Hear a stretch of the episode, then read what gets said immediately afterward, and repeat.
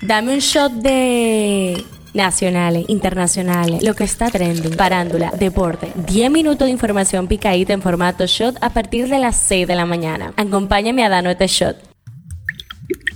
Buen día, martes 4 de abril y santo. Esto es el show diario. Soy Gabriela de la O. Arrancamos de una con el tema que está caliente aquí. Hay un tema con el salario mínimo del sector privado no sectorizado y es que estos, vigentes desde el 1 de abril, serán menores que los anunciados por el Ministerio de Trabajo el pasado 8 de marzo, cuando el próximo año se complete el 19% aprobado. Los datos publicados por la institución en principio otorgaban 126 pesos por encima de lo aprobado al salario mínimo más alto, reflejándose así el error del cálculo en este y otros sueldos. Esto fue enmendado en una nueva redacción de la resolución que se publicó oficialmente el 16 de marzo en un periódico de circulación nacional. Cuando se aplique el 19% aprobado por el Comité Nacional de Salarios en febrero del 2024, las empresas grandes deberán pagar 24.990 pesos mensuales y no los 25.116 pesos que comunicó inicialmente el ministerio. El tema que está caliente allá. Los precios de petróleo se dispararon más de un 5% el lunes 3 de abril. El barril de crudo Brent de referencia mundial se cotizó a 84 dólares, mientras que el barril de crudo WTI estadounidense se acercó a los 80 dólares. Se trata de una fuerte subida después de que el Brent cayera a mediados de marzo a su nivel más bajo en dos años, una caída que sugería un respiro en el frente inflacionista. Esto es lo que está trending. Julián Omar Fernández, exdirector de Juegos del Azar en el Ministerio de Hacienda se declaró culpable de las imputaciones que le hace el Ministerio Público en el caso Calamar. El gigante de la comida rápida McDonald's ha cerrado temporalmente sus oficinas en Estados Unidos mientras se prepara para comunicar despidos entre su plantilla.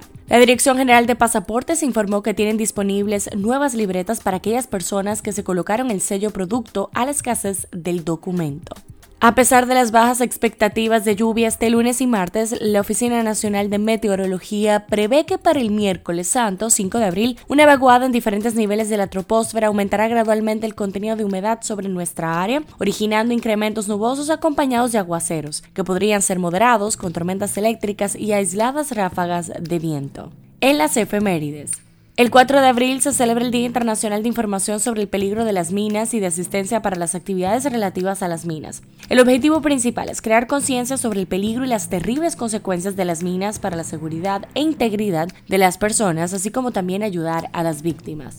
Politiqueando un chin. La directora general de Ética e Integridad Gubernamental Milagros Ortiz Bosch aseguró que hay al menos cinco diputados del PRM envueltos en varios delitos. El pasado candidato a la senaduría de la provincia de Santiago por el Partido de la Liberación Dominicana, Julio César Valentín, recibió cuantiosas sumas de dinero para su campaña política en los comicios del 2020. Según confesó el exdirector de la Oficina de Ingenieros Supervisores de Obras del Estado, Francisco Pagán, durante un interrogatorio realizado por la Procuraduría Especializada en Persecución de la Corrupción Administrativa, Valentín se vio beneficiado con fondos que, según él, fueron recaudados con maniobras fraudulentas. ¿Qué dice la gente en Twitter? Se está hablando de que los artistas artistas urbanos Rochi RD y la Demente 1212 fueron declarados inocentes de toda acusación del Ministerio Público tras la decisión judicial de no al lugar. Cifra del día. 50 millones. En las supuestas entregas irregulares de dinero para financiar campañas políticas durante el pasado gobierno, el Palacio Nacional no se libró. En sus declaraciones ante el Ministerio Público, Francisco Pagan afirma haber entregado unos 50 millones de pesos en efectivo en su oficina del Palacio Nacional al entonces ministro administrativo de la presidencia, José Ramón Peralta.